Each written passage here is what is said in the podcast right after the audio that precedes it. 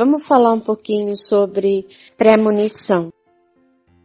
Vamos dizer assim que algumas, algumas, alguns de vocês têm um sonho é, que você não entendeu muito bem e que diz para você, vamos supor que o seu vizinho vai morrer daqui 15 dias. Gente, pelo amor de Deus, é só uma suposição, tá? Eu não tô falando nada disso. Eu só estou supondo, tá bom?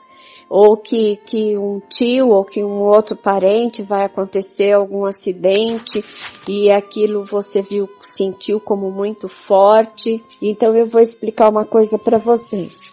Quando existe uma premonição muito forte de alguma coisa, existe um, um período de 10 a 15 dias que a, pode, é, existe a possibilidade do acontecimento. Então, se houver uma premonição, um sentimento muito forte de que algo é, vai acontecer muito ruim, ou para você, ou para alguma pessoa, 15 dias precisa ser vistos, revistos e ter cuidado.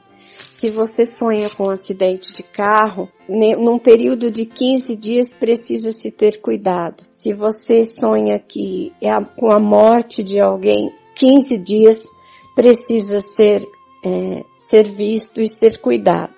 Ser dado atenção para que aquilo amenize esse período de risco se desfaça essa energia e é, você possa seguir a vida adiante ou a pessoa seguir a vida adiante. O ideal é que se reze, faça uma oração para o anjo da guarda da pessoa ou peça a divina providência que tenha providências divinas para a vida da pessoa, para os caminhos dessa pessoa, para que haja um livramento.